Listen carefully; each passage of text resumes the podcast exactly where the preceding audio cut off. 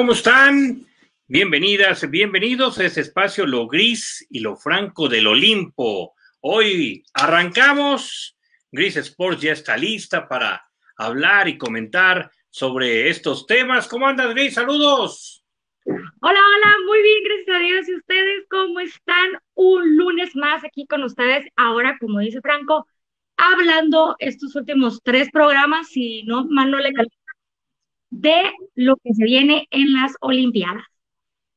Así es, ya vamos a estar eh, platicando con eh, nuestros invitados, con Héctor Reyes y también con Janet García sobre clavados y sobre el tiro con arco. Fue el selectivo el fin de semana de tiro con arco y también la semana anterior se dio a conocer pues el listado final en la disciplina de clavados y desafortunadamente Paola Espinosa no va a estar. Gris, desafortunadamente Paola Espinosa no estará. Bueno, las dos Espinosas, ¿no? Que le dieron medallas a México, ahora no van a estar en la próxima justa olímpica. Sí, sí, sí, y la verdad, para Paola sí se me hace como algo, pues triste, donde yo sé, si me creo que era la que más Olimpiadas o de las que más Olimpiadas iba a tener. Si no me calculo, era la, la quinta vez, ¿no? Parecer. llegar a cinco. Ajá, y quedarse en el camino por un descuido, por lo que tú quieras, pues qué triste, porque es tanto tiempo prepararse para no lograr dar ese brinquito. Exactamente, Gris, pues eh, es, una, es una pena. Y bueno, ¿qué, ¿qué esperas de estos Olímpicos? Ya se acercan, hoy se dan a conocer que va a haber público en un 50% en algunas sedes. Mm, caray, mm, no sé tú qué pienses sobre esta situación del público. Yo creo que, pues sí es una justa olímpica, lo que me digan, pero estaban cerrados en Japón hace unos días y ahora ya el público va a entrar. Yo no entiendo. Sí, creo que es una incongruencia está muy padre que ya puedan entrar a, o que vayan a tener público, porque lo que hemos venido mencionando es que un equipo, un partido, una competencia sin público no es la misma, no es tan visual, no es tan, tan llamativo. Entonces, el que tengan público ya también motiva más a los jugadores o a los atletas a que den más su 100. Pero, pues como dices tú, o sea, en Japón tenían serios problemas ahí para para poder aceptar que se hicieran estos Juegos Olímpicos. Y ahora puertas abiertas, aunque sea un 50%, pues sí está como de pensarse. Ya en muchos lugares o en muchos países la gente ya está vacunada, pero de todas maneras, o sea, seguimos en pandemia, no podemos bajar la guardia. Sí se me hace como a lo mejor un riesgo innecesario, pero ya todos queremos volver a las canchas. Sí, ya, ya se quiere volver, pero es que sí la pasaron complicados allá en, Japón. Ya me veo, ya me veo, acá estoy. No, sí, sí la pasaron complicado en todo el mundo, pero en Japón hace unos días. Y, la verdad sí me sorprendió el hecho de que, de que anunciaran público, ¿no? Y, y el 50%, en otros lugares va a estar el 25%, pero hay lugares donde va a estar el 50%. Sí es un negocio y demás, pero pues ahora sí que con pandemia o sin pandemia, el show debe continuar, ¿no? Sí, Sí, sí, sí. Y en verdad te digo, sí va a ser muy, muy motivante para los atletas el tener a su gente echándoles porras. Ahorita que hablemos un poquito de, del tiro con arco, estaban hablando de unos niños que estaban ahí echando porras, que se notaba cuando estaban los niños y que se notaba cuando no. Entonces, e, está muy padre, pero pues hay que tener precaución. Eh, no bajar la guardia, el seguir todos los protocolos de seguridad, aunque no nos gusten, aunque ya estemos enfadados, es, por tu bien y por el bien de todos. Exactamente. Y bueno, pues vámonos al primer tema de la noche, los clavados, y ya está listo Héctor Reyes para hablar de los clavados, de ya la lista definitiva. Héctor Reyes, ¿cómo andas? Saludos. Hola, ¿qué tal? ¿Cómo están? Buenas noches. Bien, buenas noches, noches. Lo, estaba escuchando en la introducción del programa. Eh, hay cosas muy interesantes tanto en los clavados como en el tiro con arco. la gimnasia eh, de trampolín que tiene su primera clasificada de 20 años, Daphne Navarro, eh, jalisciense de nacimiento. Y bueno, la problemática del ciclismo.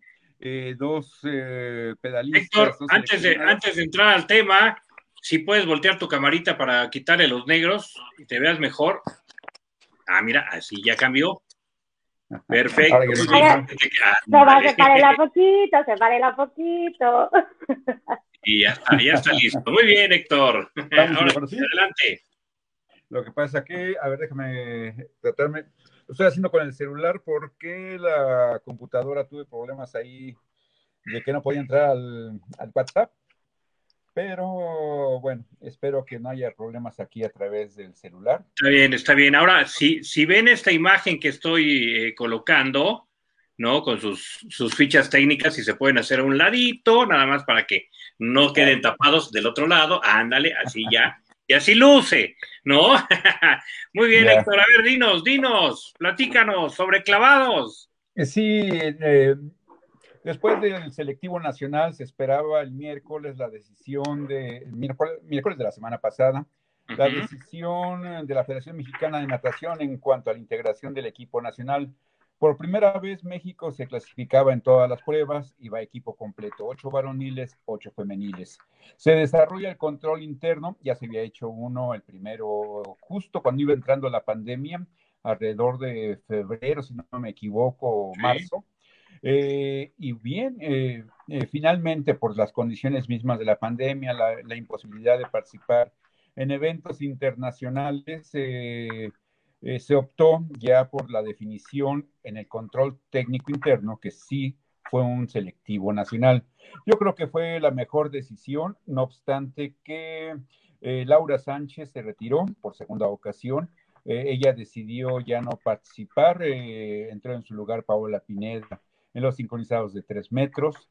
En el caso de Paola Espinosa, eh, la que estaban comentando, eh, ella no participó en la prueba de tres metros, pero sí lo hizo en sincronizados de tres metros con Melanie Hernández.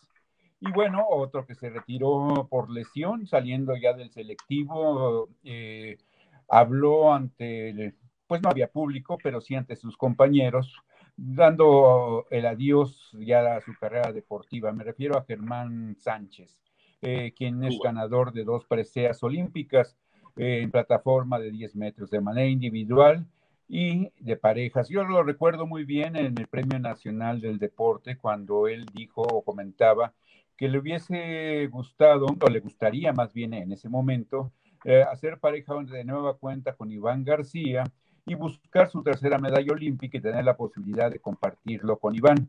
Sin embargo, las condiciones se fueron dando de manera distinta por las cirugías tanto de Iván, eh, en primera instancia por su problema de la rodilla, y en segunda instancia, en el caso de Germán Sánchez, por dos cirugías previas y una tercera que le acaban de someter, practicar, en la cual salió bien. Sin embargo, esto le impidió ya hacer pareja con Andrés Villarreal, otro de los clasificados en la plataforma. Eh, como habíamos dicho, el gran perdedor, entrecomillado, es Randall Willars, quien no pudo clasificarse en ninguna de las pruebas. Eh, Randall, eh, pues es el mejor clavadista que tiene México en la actualidad. Sin embargo, pues los errores, los errores que cometió los sepultaron tanto en la prueba individual y ya al final en el último clavado quedó fuera haciendo pareja con Iván García, lo que no pudo hacer Germán Sánchez, Germán Sánchez, como lo habíamos comentado. Y bueno, después del selectivo... Por ahí tienes un tronidito en tu... Por ahí tienes un tronido en tu, en tu audio. A ver si lo podemos, lo podemos mejorar un poco.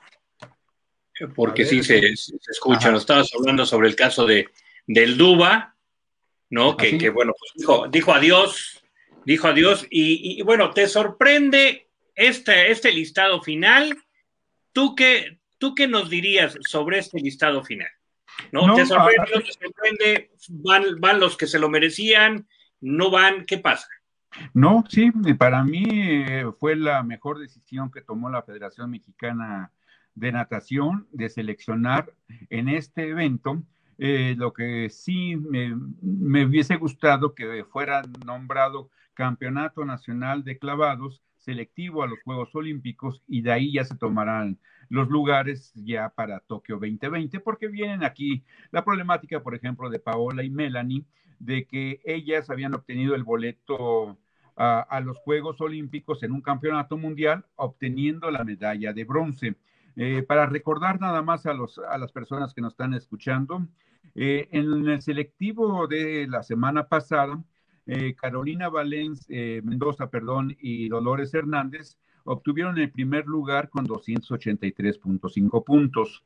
Paola Pineda y Arancha Chávez ocuparon el segundo lugar con 267.3 y Paola Espinosa y Melanie quedaron en tercer lugar con 259.2 puntos. Eh, desde el punto de vista individual, o sea, de la prueba de tres metros en el clasificatorio, eh, en la eliminatoria eh, quedó Melanie con 235 puntos, a diferencia de Aranza Vázquez de Baja California, que ocupó el primer lugar con 344.20, y Arancha Chávez en el segundo lugar de la clasificación con 333.70. Ahora bien, si vemos los resultados del Campeonato Mundial, donde obtuvieron la medalla de bronce, eh, eh, déjame checarlo. Eh, bueno, la diferencia es sustancial en lo que obtuvieron casi bueno, una diferencia muy amplia de la, puntuación que hicieron en, el Campeonato Mundial eh, eh, con respecto al control interno. O sea, eh, en realidad creo que esa es la, prueba de la polémica porque Paola Espinosa manifestaba que pues ese lugar les, les, correspondía. y lo hicimos, hoy lo mencionamos, que Paco Rueda eh, pedía respetar los resultados. Él es el entrenador de Arancha Chávez y, la federación, pues finalmente eh, haciendo eco no solamente de, Paco Rueda, sino en general de la familia de los clavados, de los medios de comunicación, aunque después, un poco por la trayectoria de Paola Espinosa, eh, daban a entender que pues, ella merecía ir a los Juegos Olímpicos de Tokio a sus 34 años. Ella finalmente pues dice que eh, es una ave fénix que se sentía destrozada, aniquilada, y, bueno, como una ave fénix vuelve a resurgir, o eso espera de sus cenizas, y regresar eh, más fuerte. Eh, Melanie, su compañera de equipo, destacó la medalla de bronce que habíamos comentado del Campeonato del Mundo. Y bueno, finalmente ya Paola Espinosa, yo siento que ya más resignada, se siente libre, tranquila y en paz después de 79 días de estar sin ver a su hija Ivana. Su marido o su esposo Iván García sí logró el pase olímpico en, en la plataforma de 10 metros. Time out. A ver, tiempo, tiempo ahí, Héctor Reyes. en este tema, no, independientemente de que sea Paola Espinosa, no entremos en el detalle directo de Paola Espinosa. Me viene a la mente, y de hecho lo platicaba con Janet García, que va a estar con nosotros más adelante. Eh, a ella le pasó en Beijing 2008. Ella ganó el boleto para ir a Beijing, pero ya no pudo ir a Beijing. Y así, y así pasa con muchos atletas, ¿no? En la historia. ¿A ti se te hace justo esta situación de que una persona gane el boleto para ir a los Juegos Olímpicos y, no vaya nada más ya porque se tiene que hacer un selectivo eh, nacional? De hecho, sí estaba escuchando que, y los comentaristas decían, están clasificando, pero el lugar que se gana no es para el atleta, es para el país. Entonces es como sí, un poquito injusto, ¿no? Pues, o sea, yo me lo gané. Ya hablando competitivamente. En dado caso, Germán Sánchez, por su trayectoria, por sus dos medallas olímpicas, que fue el más joven de los Juegos Olímpicos en el 2008, eh, con 15, eh, 16 años, eh, se lesiona, no participa en el control interno, pero ya si él hubiese ganado una plaza, ya no, no iría, ¿no? No, así eh, yo creo que es lo, más transparente, lo más claro. En el primer selectivo, en el primer control fue para ir al Campeonato del Mundo. Eh, también hubo polémica porque la Federación en los Juegos Centroamericanos y del Caribe, ellos tomaron ciertas decisiones donde pues prácticamente borraron del mapa a Rommel Pacheco y, y Yair Ocampo, siendo los mejores. Eh, ahí entró en su lugar eh, Rommel este Yael Castillo y Juan Manuel Zelaya, quienes lograron la, la plaza para México. Entonces, eh, sí es complicado, pero yo creo que si se respetan las reglas y se hace lo más transparente posible, pues se puede pensar eh, que hubo justicia. En el caso de ciclismo, que después lo comentaremos, ahí sí no hay justicia, ahí sí a la mejor ciclista mexicana la dejaron eh, fuera de Juegos Olímpicos, saltándose incluso su propio reglamento. Sí, caray, es que... Mm, esas son las partes que me, que me llaman la atención. Eh, ahora, si desde el inicio sabes que si ganas la plaza, la plaza va a ser para México y no para ti, bueno, pues ahí sí ya no hay engaño para nadie, ¿no? Pero aunque sí me sigue pareciendo injusto de que tú te sacrifiques, de que logres el, el sueño de llegar y conseguir algo que es muy, muy, muy difícil y, y, a la hora buena, pues no se le da, ¿no? No se te da la oportunidad de ir. Y eso no solamente con el caso de Paola, el caso de pues Janet, ha sido historia de, de, varios olímpicos, ¿no? Sí, que si te lesionas, pues ok, vale. Mira, este. Porque, porque es ese lugar y te van a ir y van a, Mira, es... hay que cubrirlo. Claro, Héctor. Sí. Adelante. Eh, sí, digo, es muy sencillo si lo comparamos con el resultado in internacional más importante anterior. Me hice la tarea de comparar los resultados del control interno con el Campeonato del Mundo celebrado en Corea. Y bueno, en el caso concreto del sincronizados de 3 metros femenil, China ganó con 342 puntos, Canadá con 311 y las mexicanas Paola Espinosa y Melanie Hernández lo hicieron con 294.10. 294.10 no llegaron a los 300 puntos. En el caso de Lola y Carolina, ellas hicieron 283 puntos. O sea, si nos damos cuenta, sí les hace falta más nivel, más trabajo para poder eh, aspirar a superar los 300 puntos, que para ellas significaría estar en final y estar, y estar peleando la medalla olímpica.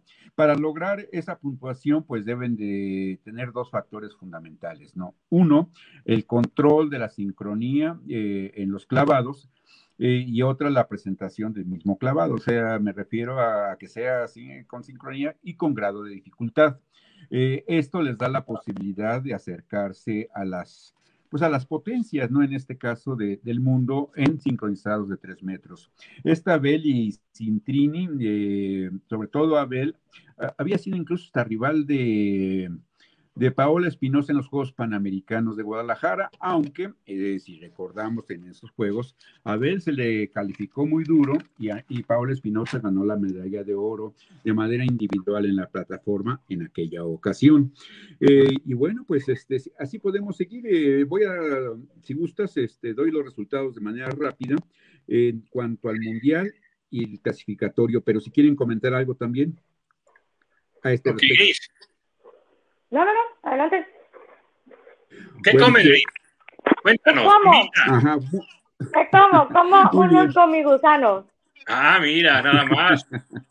Gusano. Ah, por cierto, saludos, saludos a Javier Gusano Llanes. Ya en próximas semanas vamos a entrarle también a la parte de la lucha libre y nos va a estar contando anécdotas de, de, su época de luchador, de época también de, de, su señor padre y de la actualidad. Así que próximamente tendremos a Javier el Gusano Llanes hablando de lucha libre. Después de este pequeño comercial, Héctor Reyes, adelante. Y claro, el comercial de Gris que sacó a los gusanitos por ahí, que anda disfrutando, ¿no? Héctor, coméntanos. Bueno, eh, bueno, tú no lo sabes, pero bueno, un, un primo también es amigo de, del gusano. ¿Ah, sí? Eh, él quiso ser luchador, fue a entrenar eh, allá a la Arena México y a Ajá. la primera de cambio me lo lastiman de la columna vertebral. Uh. eh, pasó mucho tiempo para recuperarse, pero bueno, esa fue la novatada. Que lo retiró. Y bueno, pues este Enrique Llanes sabemos que es una, una de las leyendas de la crónica leyendas, claro.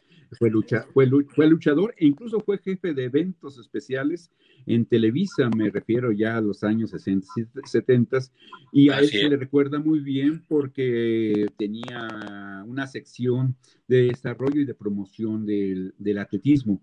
Pero bueno, dentro de, de, este comentario del, del papá y del hijo de Enrique Llanes, este, bueno, me, me enfoco de nuevo a los clavados al selectivo. que, antes, antes, que de entrar ahí, Luz Quijara nos dice, estoy con grises injusto cuando el jugador está activo.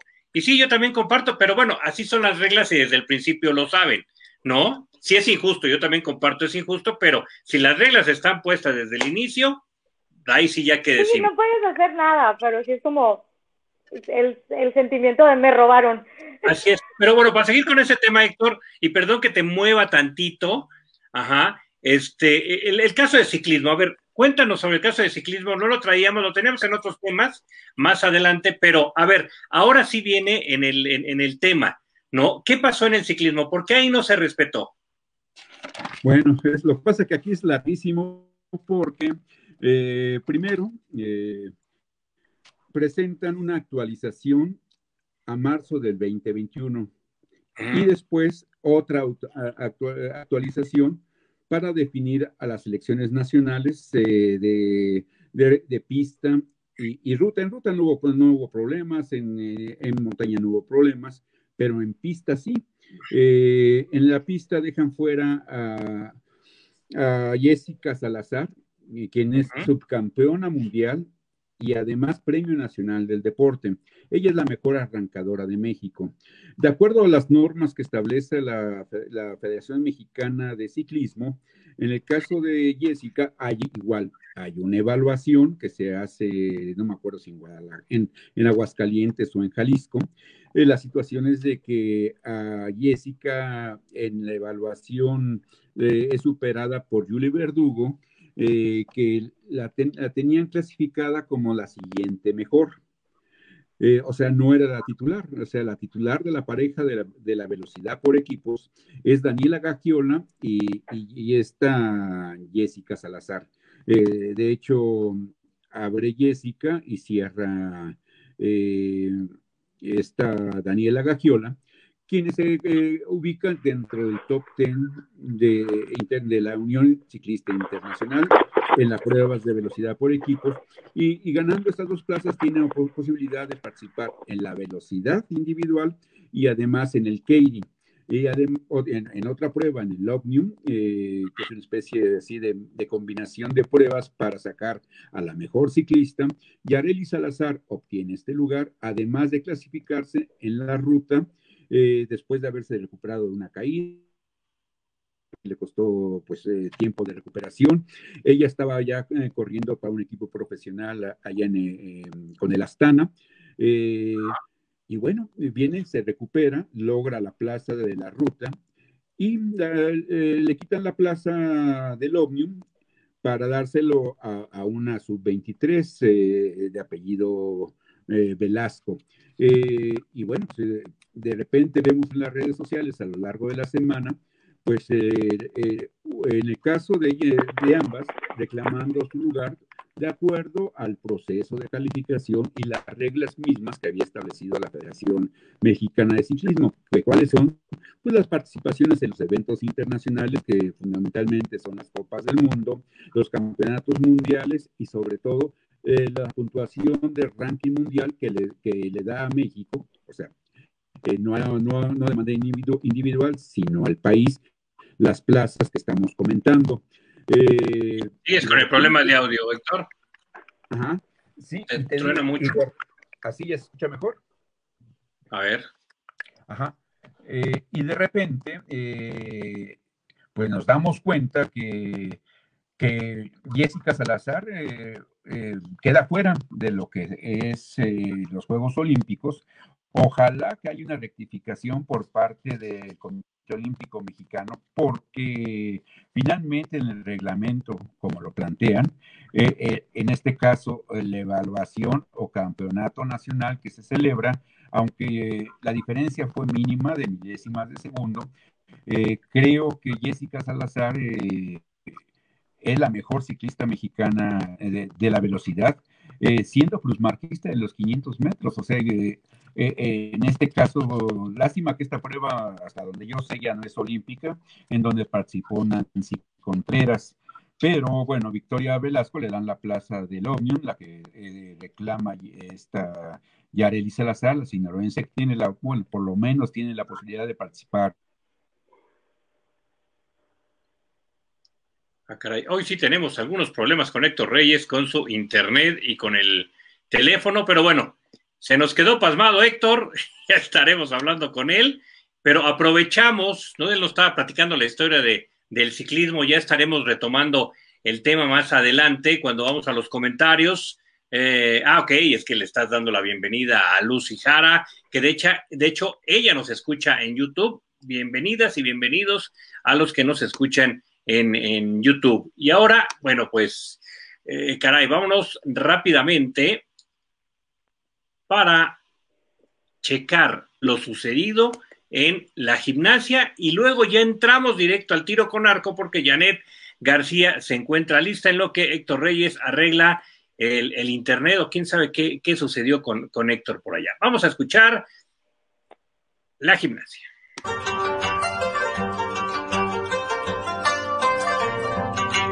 Durante los Juegos Olímpicos de Tokio 2020, México participará por primera vez en todas las modalidades de gimnasia artística, rítmica y trampolín.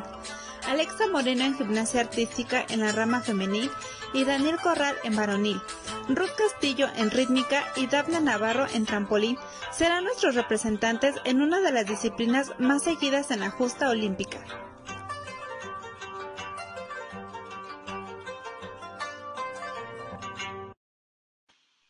¿Qué tal, Lisa Oliva, debutando con, con el reporte de la gimnasia? Así que gracias a Isa Oliva.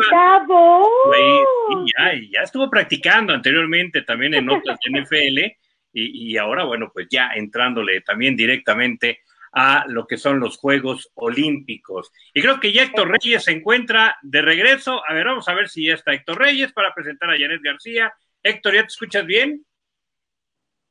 A ver. Héctor a la una, Héctor a las dos. ya está, ok, perfecto, Héctor. Ya, creo que sí. Bien, pues vamos a darle la bienvenida. ¿En dónde me quedé? Porque yo me perdí. ¿Cómo? ¿Te perdiste? Lo que pasa es que te dejamos de escuchar de repente. Te dejamos de escuchar y ya no, ya no supimos qué pasó contigo. ¿Dónde me quedé? Porque ya no supe. Te quedaste, pero estabas todavía en la parte del, del pues ciclismo. La señal, Esperabas que la, esperabas que la federación rectificara esa, esa decisión, ¿no? Y, pues esperemos que, así sea. Sí, porque te digo que son... retomamos más adelante este tema porque ya tengo a Janet García por acá, sí, y ya vamos a la presentación de tiro con arco. Y hubo selectivo este fin de semana, noticias favorables y desfavorables para México. Janet, ¿cómo estás? Hola, hola, muy buenas noches. ¿Sí me escucho bien? ¿Todo bien? Sí, sí, sí, todo bien, todo bien. Te escuchamos. Muy buenas noches a todos. Pues muchas gracias primero que nada por invitarme, Heriberto. Es un gusto como siempre. Nada que agradecer. qué bueno que te acuerdas de mí, aunque estamos un poco lejos, pero qué bueno. Claro que sí, no siempre. Y vaya que estamos lejos. Sí. muy bien, bueno, pues aquí tenemos a Héctor Reyes eh, a Chris Sports, ¿no? Para, para hablar del tiro con arco. Así es. Y, a ver, ¿cómo viste el selectivo? El sábado y domingo fueron muy entretenidos. Yo creo que para todo México, para todo el, ambiente del tiro con arco, todas las personas que seguimos muy de cerca. Sobre todo, yo creo, bueno, yo ayer, pues, pues en domingo tuve que madrugar, ¿no? Para estar viendo los, los partidos. pero pues afortunadamente se logró, en el caso de las mujeres, se lograron la, pues, calificar por equipos, porque, bueno, recordando nomás, antes de esto ya se tenía una plaza en lo individual, que era una para Alejandra Valencia, bueno, la plaza individual, y la, de hombres creo que es, Luis Álvarez, el abuelo, el que ya, los que ya estaban clasificados. Y bueno, también desafortunadamente los hombres no, pues no, no alcanzaron a, a calificar al equipo, pero, pero igual el desempeño que han venido dando en, este, en este año, después de la pandemia, después de retomar todo esto de, los entrenamientos, pues ha sido muy bueno también. Sí, caray. Y, bueno, ¿de qué hablamos primero? ¿De lo malo o de lo bueno? ¿No? Porque lo bueno, eh, la chica, armaron bien, Héctor. No, no, es que todo fue bueno. Lástima que México enfrentó a Francia y pelearon hasta el final. O sea, en realidad sí duele su ausencia, pero se vio el coraje de los mexicanos y bueno, eh, por dos flechas quedan fuera de toda posibilidad eh, para Juegos Olímpicos en la rama varonil. Y en damas la historia es completamente distinta, porque también estuvieron a punto de quedar fuera y finalmente... Sí, me parece que fue en cuartos de final. ¿o eh, para cuartos? de final. Que fue un, un shoot-off, un tiebreak eh, cardíaco, porque creo que ellos venían de abajo, remontaron, empatan y todavía terminan ganando el empate. Ahí yo creo que es cuando a todos, todos estábamos así con el arma en un hilo en ese partido.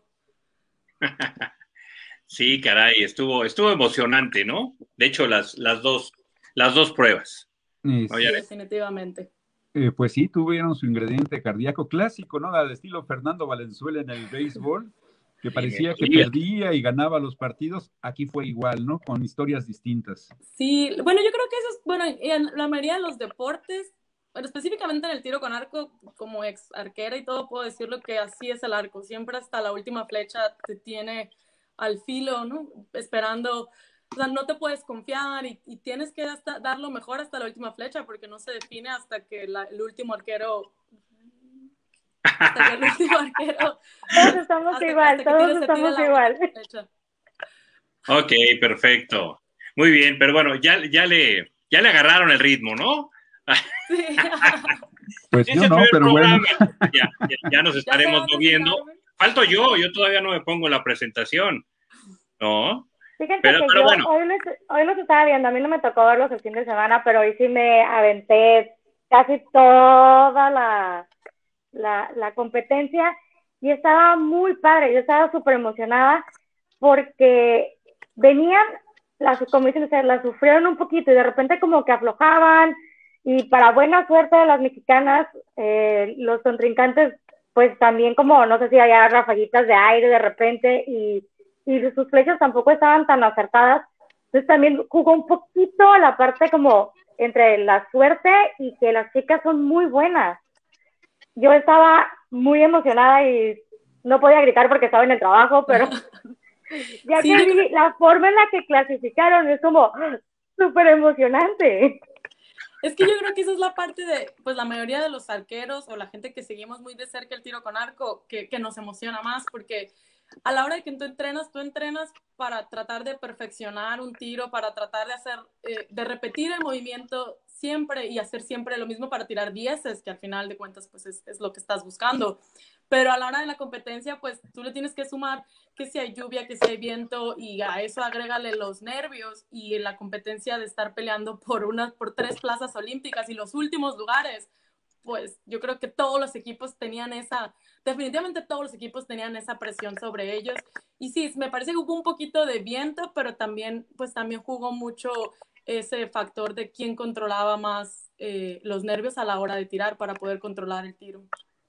Sí, mira, a mí lo que me llamó la atención fue, fue el caso de liderazgo que, le vemos ya a Aida Román, ¿no? Ya con la experiencia de haber ganado una medalla, Aida la vimos muy serena, muy tranquila, dándole esa confianza a sus compañeras, ¿no? Y, la verdad, Ana Vázquez, de hecho, de las, de las tres, al final, con la frialdad para, para esos tiros, muy bien, la verdad, este, este trío de arqueras me, me fascina y ojalá ojalá que las cosas se vayan dando para pues medallas, ¿no? Que es lo que ellas quieren y nosotros también queremos. Sí, claro. Sí, definitivamente como dices, es un equipo muy sólido, eh, este que están conformando Aida, Alejandra y Ana Paula.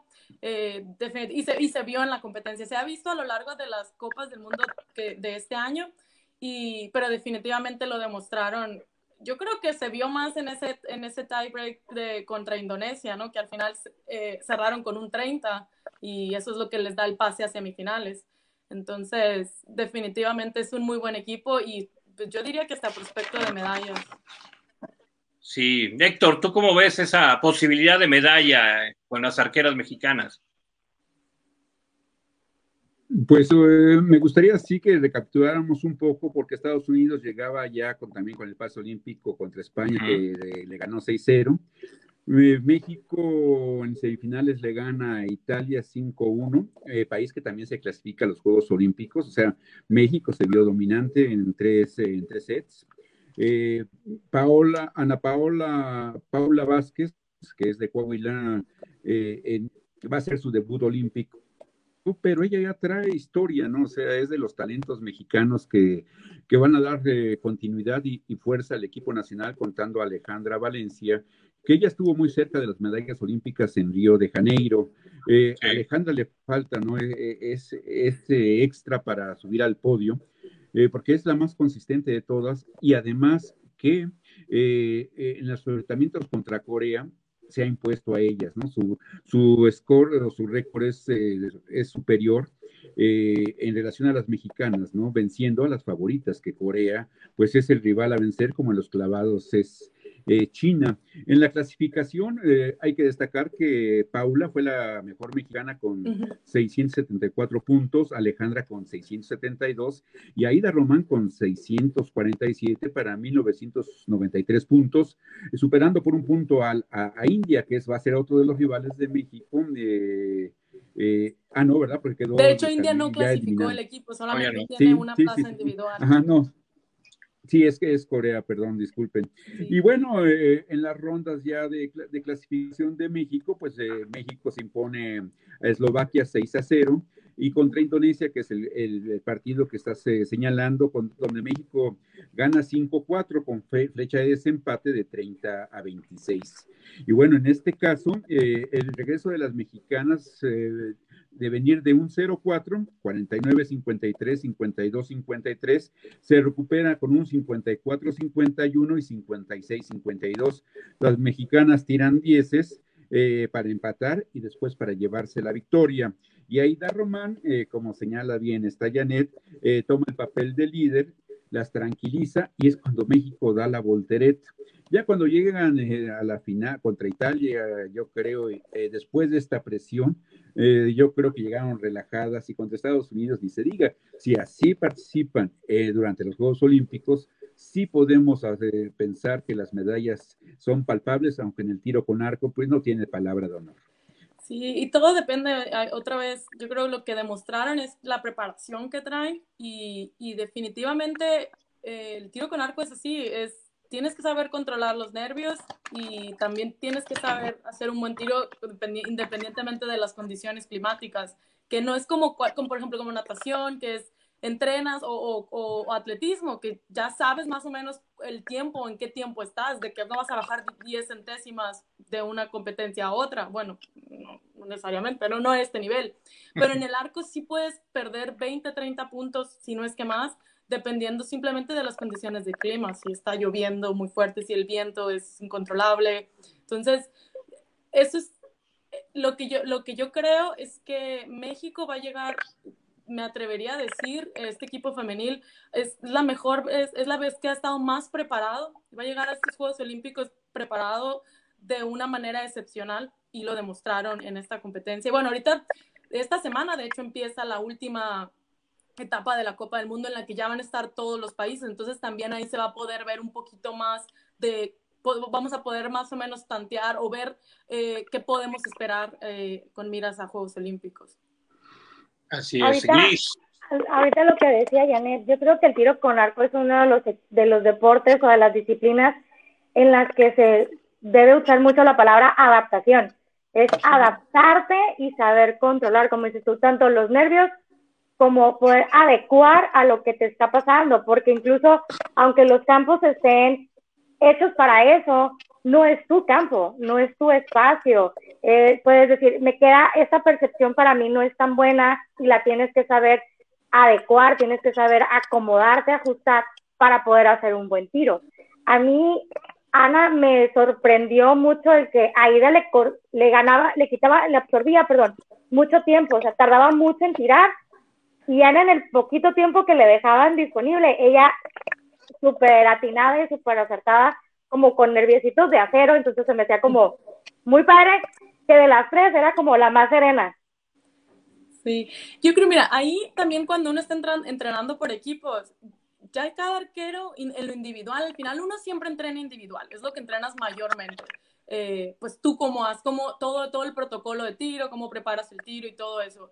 Y si hay arqueros que tienden a tardarse más tiempo en preparar el disparo. Y eso es lo, importante, a los, el poco tiempo que tiene uno para entrenar como equipo, es esa adaptación de no solo, pues es con cuánto tiempo yo me tardo para preparar mi tiro, pero, pero darle como equipo, pues ayudarle. Si esta compañera necesita un poquito de más tiempo, pues a lo mejor yo, yo me ajusto, me adapto. Hay personas, o sea, todos se, adaptan un poquito. Hay arqueros, sobre todo los que tienden a tardarse un poco más eh, en el anclaje.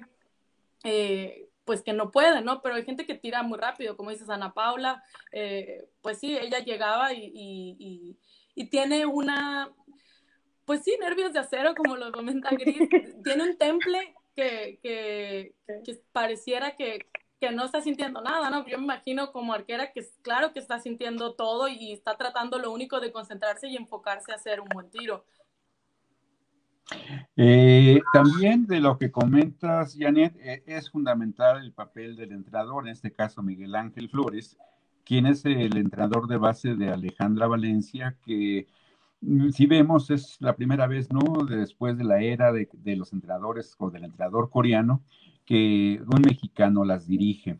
Eh, en este caso, el orden de salida también tiene mucho que ver en cuanto a las características de, cara, que de cada arquero. En este caso, creo que si no me, falla la memoria, eh, la primera tiradora fue Alejandra Valencia. Eh, Aida Román creo que quedó en medio y cerró Paola Vázquez. Sí, Ana Paula. Sí. Ajá. Bueno, Ana Paula eh, es muy buena arquera, ¿no? Ya casi casi de nacimiento, pero tenía un problema muy serio, el, no saber resolver las finales. Eh, fue un trabajo psicológico muy serio eh, con, su, con su especialista. A mí me tocó de manera indirecta este, escuchar mucho, mucho después de un selectivo, me, creo que el primer selectivo para Juegos Olímpicos, precisamente que tenían que conformar lo que era la, la selección nacional. Había un café ahí cerca en el Centro Deportivo Olímpico Mexicano, donde yo me iba a hacer mis notas para el periódico. Eh, acabando el evento, pues yo llegué, pedí, mi café clásico y, bien, de repente escucho la voz porque yo, yo estaba distraído, estaba precisamente haciendo las notas de tiro con arco y, de repente escucho la voz que, es ella muy sonora, eh, muy, un, un timbre muy especial y digo, esa voz la, la, reconozco. No quise, porque estaba concentrado haciendo mis notas, pero estaba también, pues, escuchando lo que estaba, él, estaba platicando a su psicóloga, ¿no? O sea, violé la secrecía. en este caso, claro que no, no voy a hacer ningún comentario indebido, porque tampoco lo había. Estaba así. Sino... Con antenita. ¿Tengo ubicarme? ¿Tengo ubicarme? Las antenitas de reportero. Ajá. Pero me refiero a, que ese era, su problema, o sea, cómo resolver eh, la tensión de momento, eh, con los momentos, digamos, o claves para, para avanzar, ¿no? En una competencia.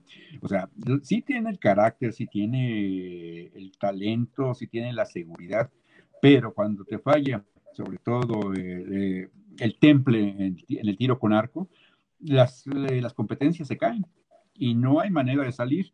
Y eso lo, lo podemos ver con Juan René Serrano, cuando pues prácticamente ya eh, en dos Juegos Olímpicos tuvo la opción de subir al podio. La primera fue de manera individual en Beijing cuando quedó en el cuarto lugar.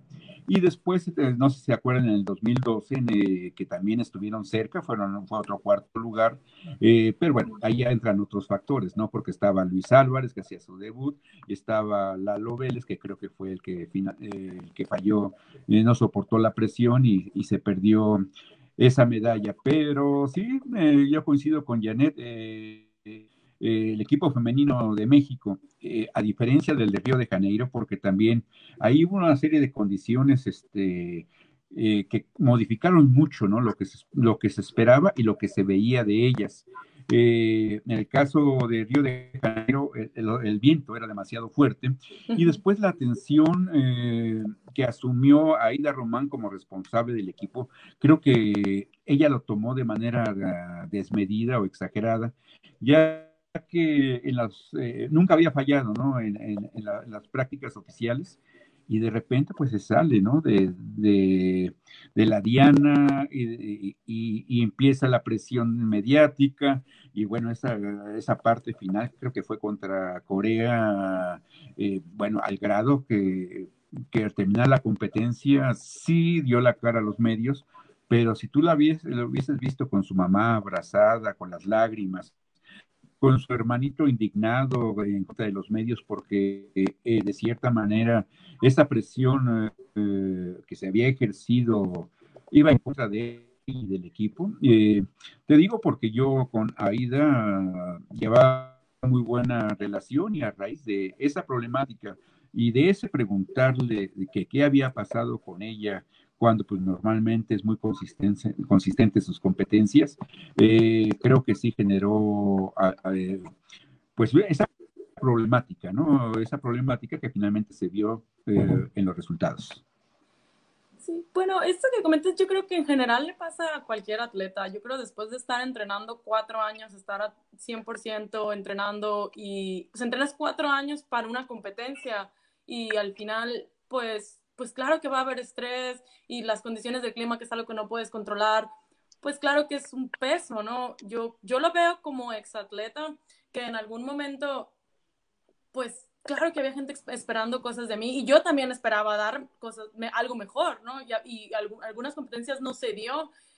Eh, yo, no, yo no lo veo como, a lo mejor pues sí lo puede ser un poquito como presión mediática, pero yo creo que también es, un parte, es parte de los medios a veces entender lo que es estar dando tu vida, porque estás dando tu vida, estás haciendo solamente eso todos los días de tu vida. Eh, estás dando tu vida por algo y que a la hora de la hora no funcionan las cosas, a lo mejor pues todos funcionamos diferente, a lo mejor va a salir un atleta y sí va a responder y va a decir, pues no se dio y esto, y otras personas, pues nos cuesta un poco más asimilar que no pasó lo que quería pasar, ¿no? Yo creo que que esto es algo que a lo mejor desde mi punto de vista como exatleta, pues yo lo veo justificable en, todo momento. No sé cómo ustedes que están más en el mundo como reporteros y que ustedes al final están, están en eso, trabajando y tienen que sacar la nota, tienen que sacar sus impresiones, pero yo creo que a veces es importante escuchar o ver al atleta y, y, a lo mejor darle un tiempo, a lo mejor unos cinco minutos, a lo mejor diez, a lo mejor una hora, a lo mejor al día siguiente, todos somos diferentes, pero, pero yo creo que es el hecho de entender que, primero entender que los atletas ya a este nivel es su vida, no hacen otra cosa más que eso, para prepararse cuatro años, especialmente eh, atletas eh, olímpicos, están preparándose cuatro años, comen, cenan, desayunan, eh, duermen, se bañan pensando en los Juegos Olímpicos que vienen. Entonces, um, yo creo que, que ahí va de los dos lados, ¿no? Uno como atleta entender que ustedes, como los reporteros, buscan, el, pues necesitan eh, las impresiones, entonces preguntar, y eh, como, y como reporteros también entender que, que pues al final te cuentas, pues sí, es, es un fallo, es algo, pues, nadie quiere perder, uno como atleta, la gente estás dando todo, no, no esperabas perder o no, pues, ¿qué pasó? Pues yo tampoco lo sé, muchas veces sería, esa sería mi respuesta, al menos si es en el momento, porque ahorita yo lo que he visto, bueno, lo que se tiende a hacer en tiro con arco es terminas de tirar y sales a esta área como la zona mixta, ¿no? Y ahí mismo te preguntan. Entonces a veces uno todavía está así, estás caminando con tu arco todavía así de no sé qué pasó, no sé qué pasó en esa flecha, o sea, como que uno todavía lo está tratando de, de asimilar y, y, ya se estaban preguntando y yo siempre, pues espérame, no, déjame primero arreglo mis ideas y, y, como recapitulo qué fue lo que hice. A veces, te digo, a veces hay atletas que lo pueden hacer muy fácil y como si nada, pues dicen, pues no, no tire bien o lo que sea, y hay otros que sí les va a costar más. Claro, se complica, aunque bueno. Creo que la parte de la frustración, ahorita que dices el estarse preparando cuatro años para, tristemente, porque a todos nos pasa, levantarte del lado equivocado de la cama ese día.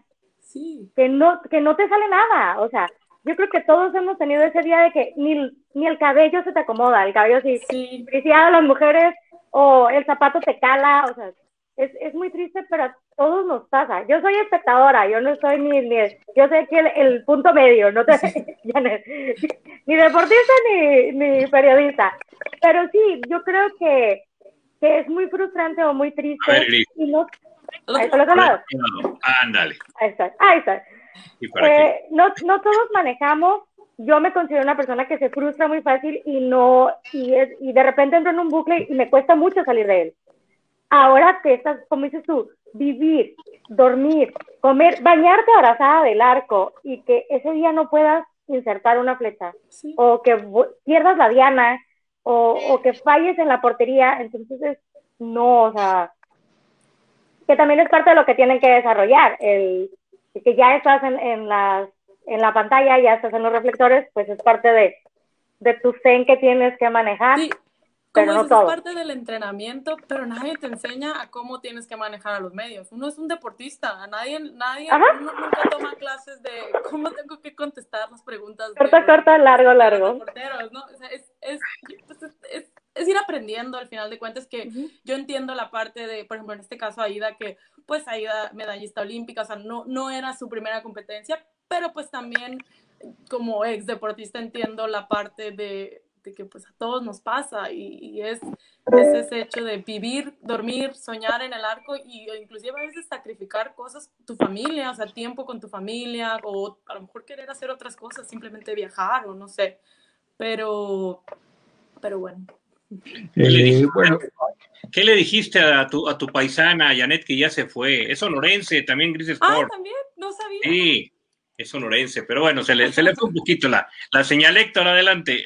No, yo lo que quería comentar es que yo me refería a la suma de las circunstancias eh, eh, se van dando para el resultado final. Eh, si recordamos los Juegos Olímpicos del 2012, Aida Román se quedó a milímetros de la medalla de oro. y eso fue frustrante, ¿no? Nueve milímetros, ¿no? Entre el oro y la plata pero eh, en, ese, en esa ocasión también se, enfrentó Aida a Mariana Vitia, eh, pasó a la final a Aida y Mariana Vitia gana la medalla de bronce. Pues Mariana Vitia en este proceso olímpico eh, quedó fuera de la selección nacional eh, no obstante, su experiencia, pues, eh, no solamente Ana Paula Vázquez, sino la chica que está como reserva, que tiene creo que 15 años, algo así, que es de Nuevo León. Valentina pues, Vázquez. Se espera eh, grandísimas cosas de, ella ya en el relevo generacional. Y, bueno, de Alejandra Valencia, pues es pues ya una, una, chica de experiencia olímpica, va por sus terceros juegos y, y, yo creo que es su tiempo, ¿no? Es su momento y una de las ventajas de este deporte que te permite una larga vida deportiva, es un deporte longevo por sus propias eh, características. Sí, definitivamente, nomás como ejemplo, Aida estaba, yo estaba en el equipo con Aida en el entonces que yo tiraba.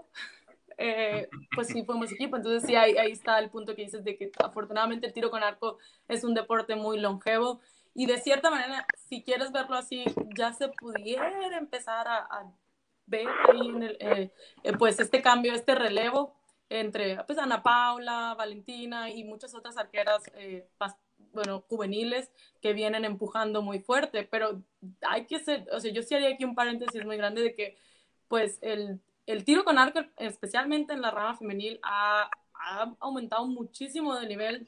Eh, y yo te estoy hablando, yo dejé tirar en 2008, estamos hablando de 12, 13 años. Y en ese entonces, pues estábamos apenas en parvulitos, ¿no? estábamos empezando, era para el proceso de Beijing. Eh, pero después de eso se dio un boom y afortunadamente ahorita no solo México es top mundial, sino que también las futuras, estas nuevas generaciones están pisando muy, muy, muy fuerte. Entonces yo creo que eso es algo que sí hay que, que reconocer al tiro con arco en general y, un dato muy curioso aquí es que, por ejemplo, pues sí, ahorita clasificaron tres mujeres, pero también está Gabriela Vallardo, que bueno, ella se fue a, Nueva, a, Holanda, Holanda, porque se casó y todo, pero no deja de ser mexicana. Al final ella inició en el tiro con arco, toda su, toda su formación profesional, si lo quieres ver así, pues se hizo aquí en México. Y también está una, una de las integrantes del equipo de Estados Unidos, Jennifer Musiño, bueno, Musiño es, lo tienen sin ella, ella también es mexicana y entonces en principio pues si lo quieres ver histórico o no, pues son cinco mujeres mexicanas en Juegos Olímpicos, ¿no? Tres representando México y otras dos eh, a otros países por circunstancias de la vida, ¿no? Cada quien, eh, eh, pues no sé, cosas personales. Pero, pero a, eso habla de todo el trabajo que se ha hecho en el tiro con arco desde, pues estoy hablando, 10, 15 años. ¿Y extrañas, Sí, claro que extraño. Sobre todo cuando veo las competencias, digo, ay, qué padre. De hecho, hace poquito vino a bueno, vino aquí a San Antonio, yo vivo en San Antonio, Texas, vino un, unos exarqueros, Jorge Pablo Chapoy, que fue el olímpico para Atenas, y Almendra Ochoa, ella también fue seleccionada nacional, pero ella es de compuesto, y estaba hablando con ellos precisamente de eso, de que sí extraño mucho tirar, porque se extraña, al final es algo que yo creo que el arco te absorbe en una buena manera, de que al final lo dejas, pero no dejas de estar en el arco. siempre, siempre estás presente en las competencias, o yo, por ejemplo, siempre estoy siguiendo las cosas, y cómo van los resultados, y qué sigue, y qué es nuevo, porque de alguna manera te enamora. Muy bien, Héctor. Y dentro de lo que comentas, Janet, eh, hablando del equipo varonil, eh, el que tiene experiencia olímpica es Luis Álvarez, ¿no? Quien estuvo en el equipo de Londres 2012, no se clasificó para el 2016, logra la plaza olímpica en el Panamericano y bueno, estaban buscando eh, el, el, cupo para el equipo y se presentan dos jóvenes promesas del, de la arquería mexicana, que es Ángel Alvarado y Carlos Rojas, de, son de Michoacán y, de Querétaro. Ellos son muy jóvenes, ¿eh? ellos son prácticamente juveniles, no sé si ya dieron la, edad para primera fuerza, pero ese digamos que era su, primer ciclo, su primer año de, de, este grandes compromisos. Sí. sí, este es el primer ciclo. Ellos, eh, eh, los dos arqueros ellos, si no me equivoco, ellos formaron parte o iniciaron, bueno, no iniciaron, pero sí estuvieron un tiempo también como parte, entrenando en el CENAR con, con pues, este, pues estos programas que hay en el CENAR de, entrenamiento para prospectos de Olimpiadas Nacionales y todo eso. Ellos, si no me equivoco, ellos empezaron ahí y, y pues también ahí también se ve cómo, cómo está cómo de alguna manera se sigue, sigue habiendo resultados. A lo mejor no es lo que esperábamos, porque al principio uno estaba acostumbrado a que primero en, el arco eran la rama varonil, la que daba, la que estaba dando siempre los que eran más constantes, porque tenías a René, tenías a Lalo, entonces eh, eh, tenías al abuelo, entonces tenías este equipo juntos y que los tres estaban uh, estaban a un nivel muy alto y a lo mejor las nuevas generaciones no estaban tan cercanos a ellos en ese entonces. A lo mejor por eso es que ahorita se ve como esta, una brecha, si lo quieres decir, que no está mal. Yo no creo que los resultados que están teniendo ahorita eh, sean malos. Simplemente a lo mejor para muchas personas no es lo que esperabas, ¿no? Porque muchos piensan, no, pues es que antes llevaban equipo completo de varonil también, pero, pero definitivamente eh, aquí hubo un cambio generacional que se vio más drástico por, porque así había un poquito más de diferencia en, pues digamos, en el nivel. Sí, eh, eh, ellos son producto del CENAR. de hecho, el hermano de Lalo Vélez es el entrenador en el CENAR y es pieza clave, ¿no? En, el desarrollo de los talentos mexicanos en la arquería. Resultó igual que su abuelo, este José Almanzor, eh, con un talento innato para la preparación de los deportistas. Tiene un carácter así eh, eh, muy, muy juvenil. Él no es tampoco tan grande. Pues es que somos jovenazos. Ajá, pero bueno, para no hablar mal de, los mexicanos, si bien el resultado no fue el esperado, en el primer enfrentamiento contra Irán ganaron 6-0. En el segundo contra Rusia, que no es un plan, ganaron 6-2. Y contra Francia, que era el pase a los cuartos de final, que era pues el país anfitrión, el, que había que pues echar toda la carne al, al, asador, pues no estuvo tampoco tan mal. O sea, México comenzó con un empate 53-53. Después eh, México se fue adelante con un 56-54. Y bueno, por desgracia perdieron los últimos, el tercero y cuarto set 54-57 y 53-56. Si tú ves la, la, puntuación, pues hasta el tercer eh, set iban iguales. Y en el cuarto se decidió en las últimas dos fechas, como lo comentamos al principio.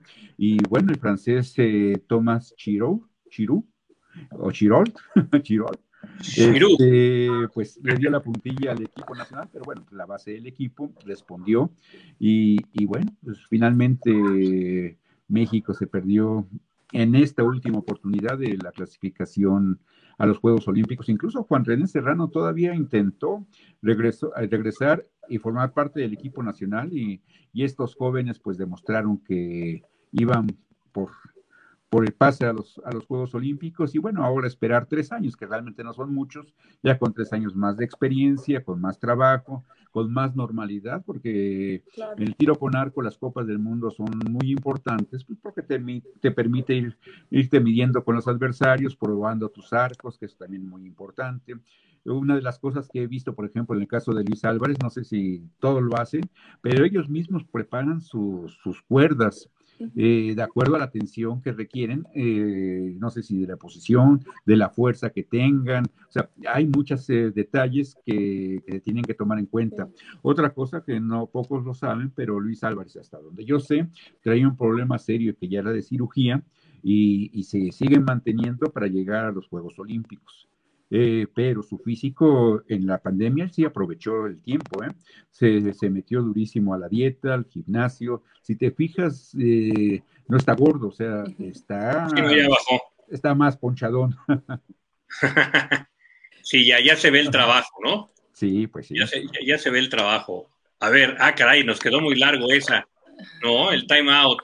Es que de hecho es para ir cambiando temas y no alargarnos. De hecho, este programa originalmente es lo gris y franco de la NFL, pero estamos pegados en los Juegos Olímpicos, entonces ahora es lo gris y franco del Olímpico, ¿no? Por eso estamos eh, platicando ahora de los Juegos Olímpicos. Gracias Héctor Reyes, gracias a Janet García por estar aquí. Ya nos pasamos un poquito de tiempo. No creo que lleguemos, Héctor, así como a las dos horas y media de la semana pasada. No, hoy no puedo, me tengo que ir a vacunar. Hoy no puedo. Pero sí me gustaría, aprovechando que está Janet García aquí, continuar con el, con el tema que, que estábamos aquí en el, en el caso de que tú ganas una plaza para ir a los Juegos Olímpicos. No nos extenderemos tanto pero sí me gustaría saber el punto de vista de Janet García, que ella lo vivió.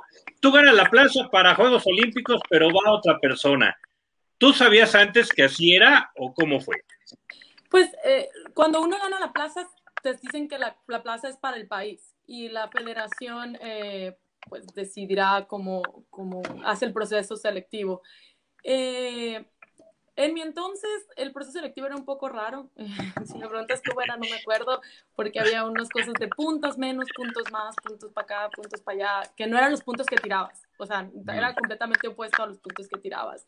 Eh, pero desde pues, el punto de vista personal, pues claro que, sí duele, ¿no? O sea, es esa parte de lo que comentaba de estos cuatro años entrenando por algo, eh, en el caso de ganar la plaza y al final, o sea, pues siempre no voy yo creo que al final, si, en cuestión de si es, pues si terminas con una lesión o pues a lo mejor de cierta manera tú mismo lo puedes justificar, decir, pues no, no estoy al mi 100% o, o pues pasó desgraciadamente, ¿no? Pero, pero a veces sí, yo definitivamente sí he escuchado de muchas otras generaciones que hay estos procesos selectivos que pues sí tienen así como, como mucho oscurantismo, que, que, uno no le queda muy claro qué está pasando, ¿no? Por ejemplo, algo eh, que, tú dices, ay, si antes ah, ya sabes que no era de tuya la plaza y lo que quieras. Aquí, este año para Tokio se hizo un cambio eh, aquí en tiro con arco, porque la federación dijo, por ejemplo, Alejandra Valencia ganó la plaza en el Mundial del 2019.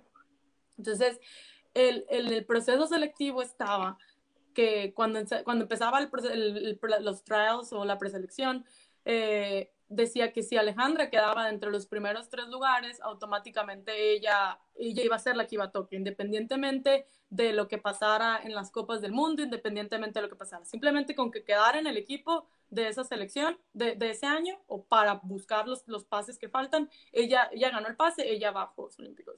Yo creo que como arquero, pues si ya ganaste el pase, lo único que tienes que hacer es que, que empiezan la, preselección, empiezan casi siempre los torneos unos meses después de que fue, a lo mejor eh, son unos cuatro o cinco meses después de que empiezas a, hacer este proceso selectivo.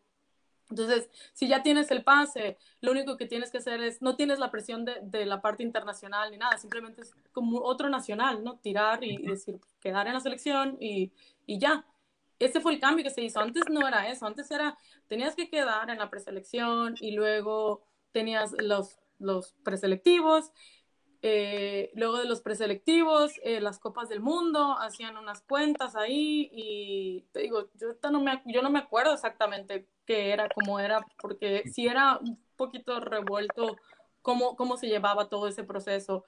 Eh, ¿Por qué? No sé, no, me preguntes por qué era así, no, no tengo idea, lo desconozco.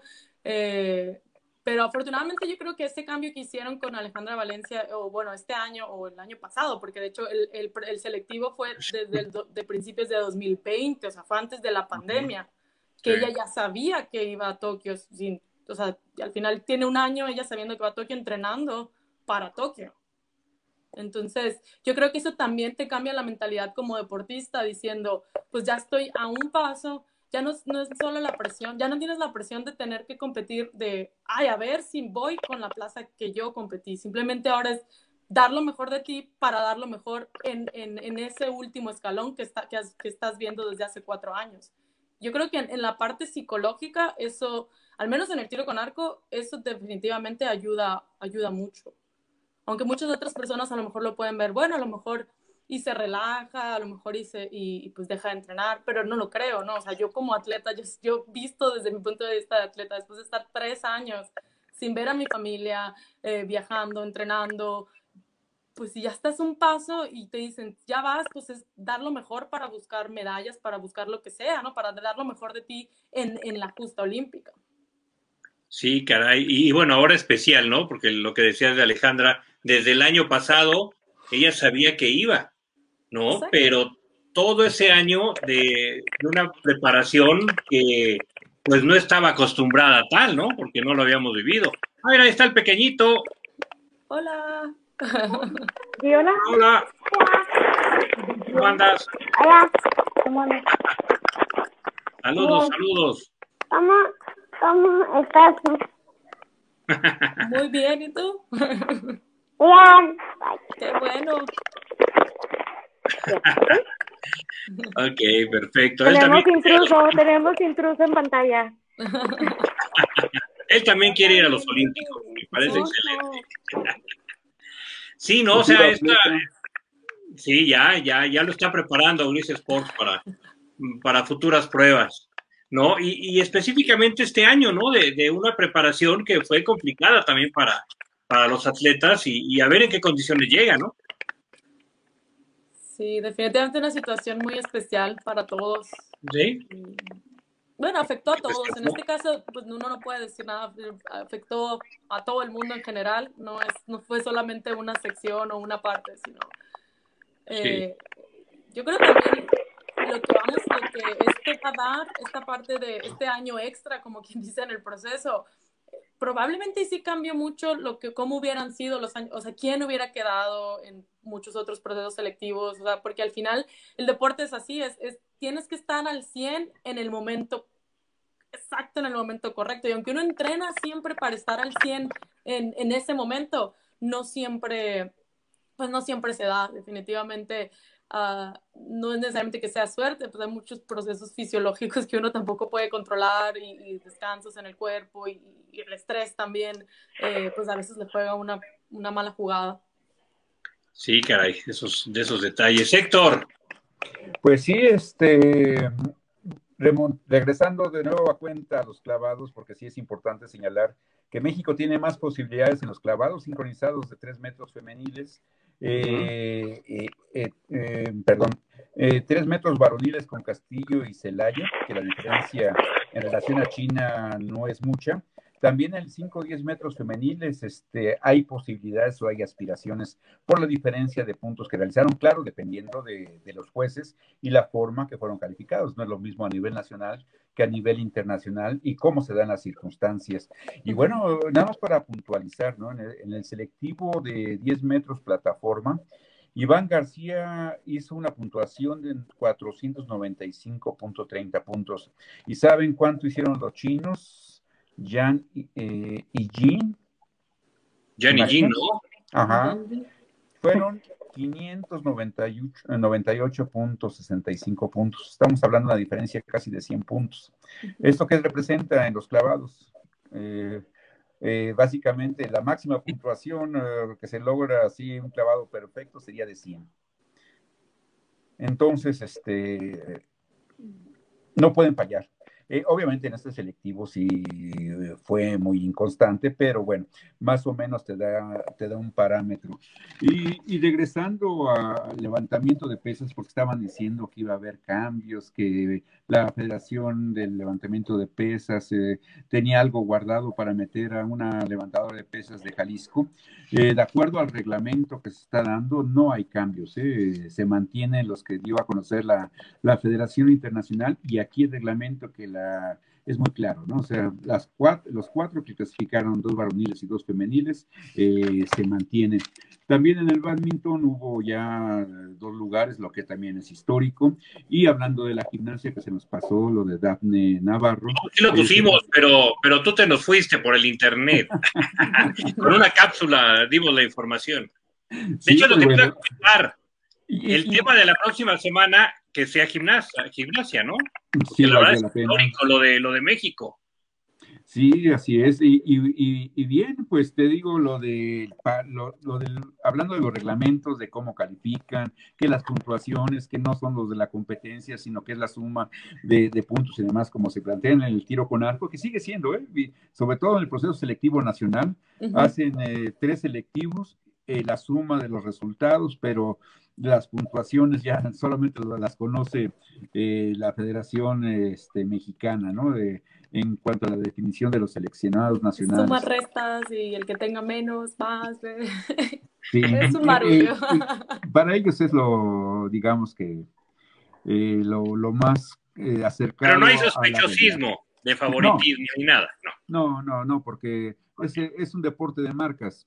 Entonces es muy difícil que que jueguen eh, eh, en ese sentido chueco las federaciones. Pero en el ciclismo, insisto, sí están jugando chueco eh, porque están tomando en cuenta una evaluación.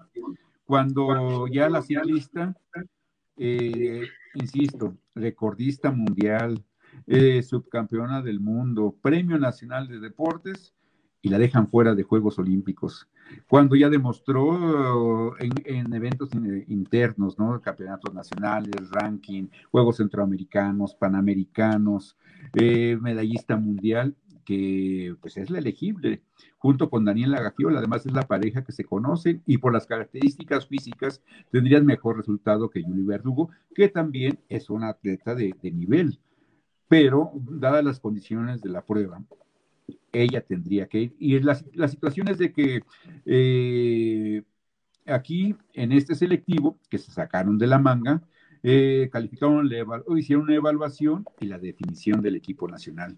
Eh, yo creo que ojalá las autoridades, me refiero al Comité Olímpico junto con la CONADE, que forma parte de la subjefatura, tomen cartas en el asunto y resuelvan el, caso, ¿no? Eh, ya vimos que el presidente López Obrador convocó a la natación, pues no estaría de más eh, que los eh, atletas que tengan problemas, pues también se sumen a ese equipo y vayan a los pinos para plantear que las injusticias que, que se dan dentro del deporte y bueno, pues ya está muy próximo el abanderamiento. El, debe ser el próximo mes. Eh, el básquetbol es de los últimos deportes eh, que ya cierran eh, la clasificación a nivel internacional. El, atletismo cierra el. Pero no le ha ido muy bien al básquet, ¿no? Perdieron todos los juegos. todos, pero con equipos, eh, esos sí son equipos de primer nivel los que enfrentaron, hacía falta, ¿no? Pero uno de tampoco de nuestros mejores jugadores están, creo que apenas están incorporando Gustavo Ayón y este Paco Cruz, eh, Toscano quedó fuera precisamente porque hay una desorganización tremenda. ¿Viste la diferencia de tamaño del que era ucraniano eh, de dos metros quince, ¿no? Con el mexicano, la verdad, he hecho una foto. No la agregué, no la anexamos aquí, pero la vamos a presentar. No, lo que pasa es que es eh, la, la, la, foto. a ver si la puedo No, el mexicano me dio 1.98. Lo que sí, pasa sí, sí. y no estaba tan bajo. O chaparrito, chaparrito no es. No era, ¿no? no, pero el otro medía 2.22. No, eh, pues Obviamente el otro estaba inclinado, agachado, haciendo la, la defensa mientras que el otro está eh, incorporado eh, con el balón, entonces sí se ve pues abismal la diferencia de estaturas. Pero no, México en este sentido no está tan mal en cuanto a estatura. El problema, como siempre, son 30 años de, de, líos federativos. Eh, acaba de salir la que había llegado, de Sonora, por cierto, empresaria, dejó la la, brincaron las dos sonorenses, ¿eh? Brincaron las ah, dos. sí, cierto, las dos. Sí, este, eh, creo que el problema fue que la internacional entrega los estatutos para adecuarlos a México, ella los modifica, supuestamente para perpetuarse, no sé la verdad porque lo ignoro. Sí, yo traté de, cuando estaba activo de buscarla, de entrevistarla, hablé con ella incluso, me dijo para mañana, pero sigo, seguí esperando esa entrevista. Eh, ya de, Ademeva a través de pues, de, gente de, que está dentro del Consejo Directivo de la Federación Internacional ha tomado de nueva cuenta ya cartas en el asunto. Eh, la CONADE pues tendría que soltar los recursos para, pues como esto, como ahora, ¿no? En esta gira internacional que que ya cierra con un partido de preparación contra Serbia y enfrentan el preolímpico contra Alemania y Rusia, situación que pues prácticamente es misión imposible. Sí, caray, va a estar muy complicado. Estoy buscando la foto, pero no la encontré, así que se las debo, porque son muchas fotos las que tengo aquí, pero no encuentro la del... Es que sí era impresionante y no era tan bajito el mexicano. Como sí, esos son como, como cuando ves los, los equipos, los juegos de boli ¿Qué dices? La chaparrita esa, la chiquitita esa, esa es la bujía. Y busca así, un 85. Sí. Sí, sí, ¿Ves, a, la bujía y ves a las otras, a las remotadoras, o a la colocada de las remotadoras. Sí. y eso, esa chiquitita mide un 85. Gracias. Ajá. Y otra situación es la del béisbol, que hubo juegos en el Parque del Seguro. Qué paliza el sábado, ¿eh? La de República Dominicana fue realmente de penosa la situación, o sea, no respondió el picheo.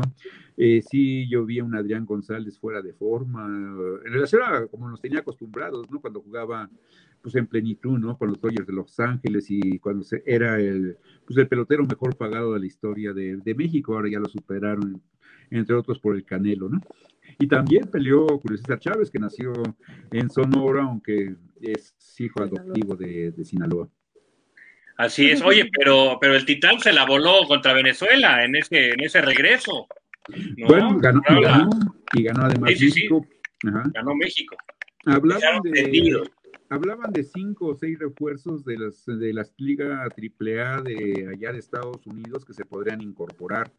Sí. Eh, el problema es que pues, se quedaron sin manager por la entrada de Adrián González aparentemente. ya está, ya está Benji Hill. ¿No? Que le, que le ha ido bien con los tomateros de Culiacán, pero también en la Serie del Caribe. Es muy criticado Benji Hill porque no se han dado las cosas, no se han dado los resultados con México y ahora pues tiene esa oportunidad porque con los mariachis de Guadalajara la está armando. De hecho, el, el Titán está jugando bien con los mariachis de, de, Guadalajara. Y ahora pues vamos a ver cómo arman este equipo, que yo la verdad tengo muchas dudas después de los cambios con Juan Gabriel Castro y ahora con Benji Hill al Titán sí lo vimos conectando cuadrangular, fue al mediodía, eh, bueno, a las 2 de la tarde en el, en el estadio Alfredo Jarquelú, entonces, y, vuela la bola ahí en, la Ciudad de México, entonces, pues, la verdad todavía tengo mis dudas, a ver, ojalá, ojalá que le vaya bien al equipo nacional. De hecho, este es, esta gorra es de los eh, Yomiuri Giants, Giants Yomiuri, Yomiuri Giants, es el mejor equipo de Japón, por eso lo escogimos ahora, ¿no? También ojalá que le vaya bien, así como los, los Giants, ¿no? Allá en, en Japón al equipo Pues sí, eh, Murakami pues, eh, es hiperaficionado al béisbol, los, eh, haciendo alusión a que en Japón el béisbol va a ser uno de los deportes que más atracción van a tener en cuanto a los televidentes, por lo menos en la isla. Y bueno, y como decías, ¿no? Ya ampliaron la posibilidad de haber aficionados en, los estadios, eso le va a dar otra dimensión. Máximo 10.000, ¿no? Dijeron. Sí, para finalizar, Janet, ¿qué opinas de que existan aficionados ahora en, los Juegos Olímpicos, después de que ellos hace unas semanas estaban cerrados?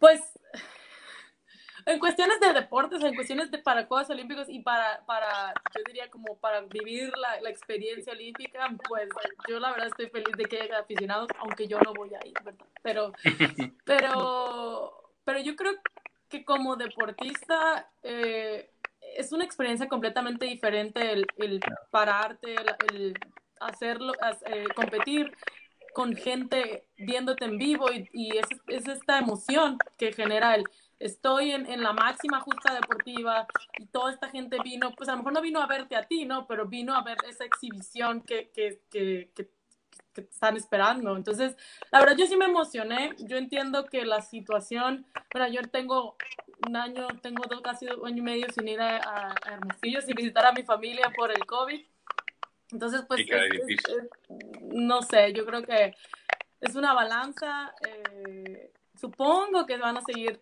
los japoneses siempre eh, se, se, distinguen por ser gente pues limpia, gente ordenada.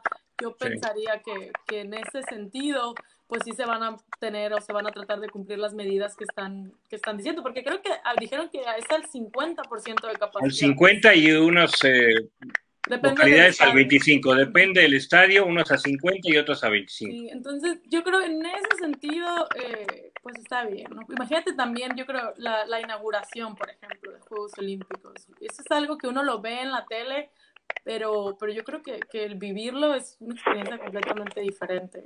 Entonces, Como la Copa América, que está sin público, ¿no? Y la Eurocopa, que sí tiene público. Sí, es, es pues yo creo que ya Pero son los tiempos, son los tiempos que están viviendo. Lamentablemente, y es muy lamentable porque estos Juegos Olímpicos, yo creo que los anunciaron, que tienen? Yo como 10 años que, o 12 años que anunciaron que los Juegos Olímpicos de Tokio, toda la gente estaba esperando Tokio, yo estaba esperando Tokio. Sí, desde inicios de 2019 ya estaba todo listo, ¿no? Este, no, son ocho años, seis años los que pues, con que eh, anticipación. años esperando Tokio. Lo que pasa que eh, había contendido anteriormente, no ganaron. Eh, y esta vez eh, seis años más. Ah, es cierto, porque lo dicen en Londres, fue cuando dijeron que, según yo, lo dicen uno, o sea, van como uno adelante, ¿no? Es, por ejemplo, era Londres 2012 y según yo ahí es donde anunciaron Tokio. en una asamblea del COI dos años antes de, ajá, seis años. Y, y, y, bueno, nada más como dato curioso, el abuelo de Yareli Salazar participó en los Juegos Olímpicos del 64 en Tokio y ella va a representar a México en Tokio, ¿no? Es eh, una de las, de las cosas curiosas que se pueden dar en, dentro del deporte. Sí, sí, sí. Y Gris, bueno, pues eh, lo económico por arriba de la salud, en, obviamente también a mí me gusta que vaya el público y demás, pero ¿dónde queda la salud? Pues vacunados. Sí, pues es lo, que está, es lo que estábamos diciendo. Igual, pues no puedes controlar esa parte de vacunados todos, pero sí al menos respetando la sana distancia, los protocolos al entrar. ya tenemos un año y medio casi, casi viviendo con eso. O sea, es ilógico o lo, lo, habíamos visto en cápsulas anteriores, de, hay gente todavía que se molesta porque le dices ponte cubrebocas, o usa gel, tómate la temperatura, tienes un año y medio haciéndolo, entonces, nada más, yo creo que medio respetando, y la gente que, que paga un boleto, la gente que sí se arriesga, es como, ya a lo mejor está consciente, o quiero pensar que está consciente de eso. Yo me imagino que los boletos van a estar carísimos. Además. lo mismo, o sea, la gente se va, la gente, los que van a poder ir es gente que tienen que respetar las reglas como son. al final, yo caigo lo mismo, es, es Japón, es una, se distinguen por cumplir las reglas, por caminar ordenaditos, hasta todas las fotos que hay del, del metro en Japón y todo eso. O sea, eso yo me lo imagino y digo, pues si va a ser los Juegos Olímpicos ahí, probablemente y, y sí, sí traten de cumplir las medidas. Al menos va a haber mucha, mm, al menos va a haber mucha seguridad en ese sentido, yo pensaría, ¿no? Sí, no, no dudo que hagan cumplir las, las normas, pero pues también diferentes públicos, ¿no? Pero bueno, pues es, juntar gente de todas partes y, Eso sí. y no lo vas a poder controlar, no lo vas a poder controlar, si no puedes controlar que la gente no se junte más de 15 personas en una fiesta. Sí. Pues, es cierto. No se puede controlar. sí, va a, ser, va a ser complicado. A mí sí, la verdad me llamó la atención, pero, pero bueno, pues ya está decidido y éxito y que todo salga bien en, los juegos, claro. Bueno, no hay más, Héctor. Yo creo que, yo creo que la ceremonia, la ceremonia, inaugural va a ser eh, algo único, donde tecnología y calor humano se van a manifestar. Eh, Japón o Tokio eh, tiene el reto de superar a, a Beijing 2008. dada su perfección, la narrativa de la ceremonia inaugural, pues tiene que ser por lo menos igual a la de eh, Beijing 2008, la ventaja del público, el juego de las luces, el desfile de los deportistas. Y bueno, pues México ya tiene uniforme con detalles, eh, bueno, el de gala con detalles eh, de Oaxaca, ¿no? Que fueron los que Ese era mi favorito. Sí, los de la derecha, ¿no? Fueron los que ganaron. el de negro luce también muy interesante, ¿no? Muy, muy elegante y bueno, clásico, ¿no? el, el de Chaco. Ajá, pero pues también esta semana se, bueno, la semana pasada se dio a conocer eh, el uniforme para el entrenamiento de competencia y, el casual eh, de marca china. A ver si nos echan encima a los japoneses por traer uniformes chinos. ¿no? Yo creo que todos los uniformes casi son hechos allá. Hechos, no, pero la marca, la marca. La marca. Pues sí, pero pues es como decirles que no usen la marca de la flechita o el del, la marca del triangulito a los deportistas, que en realidad son las más comunes. son, Así es. Son mejores, pero sí son. No, eh, por lo menos veo que tienen eh, calidad.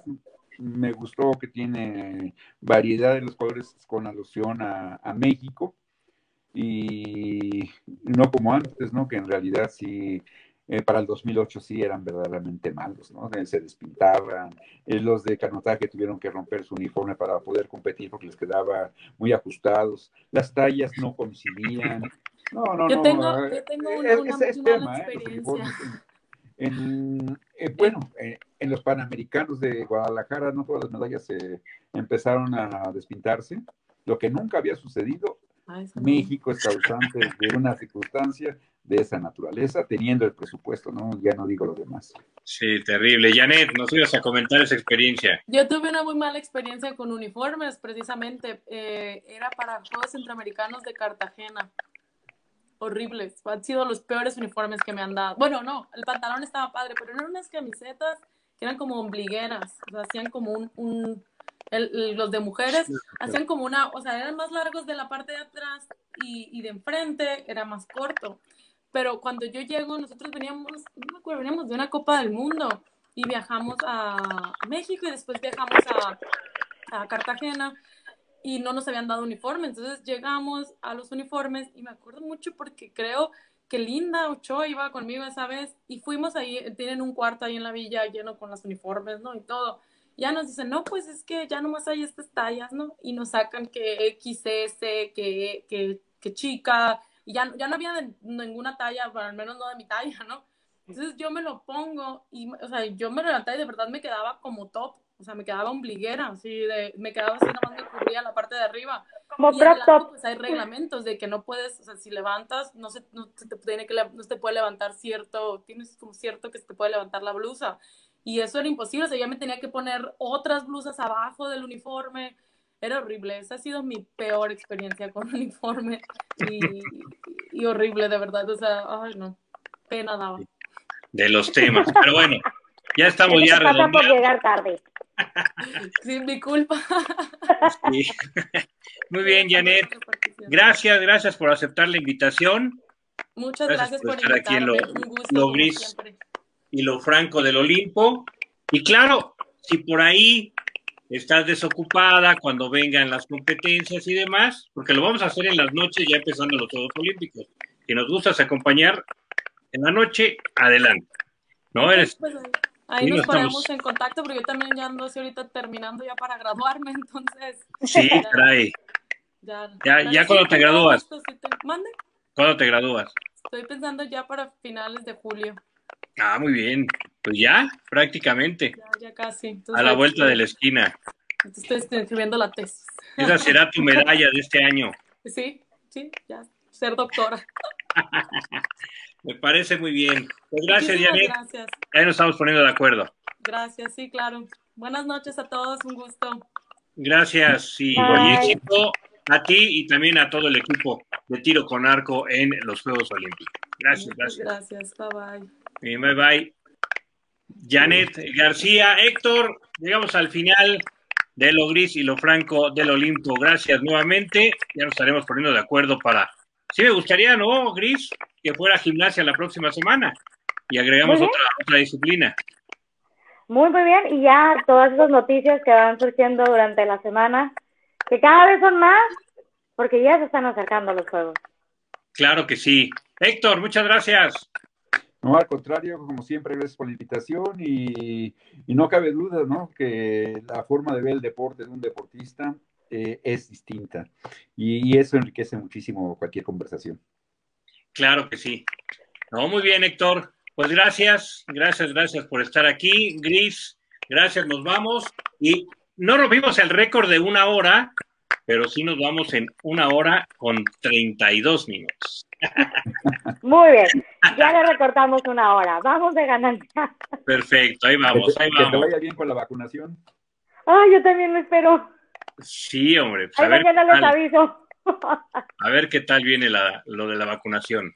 Bye, bye. Nos vemos la próxima semana con más de estos previos a los Juegos Olímpicos. Hasta luego.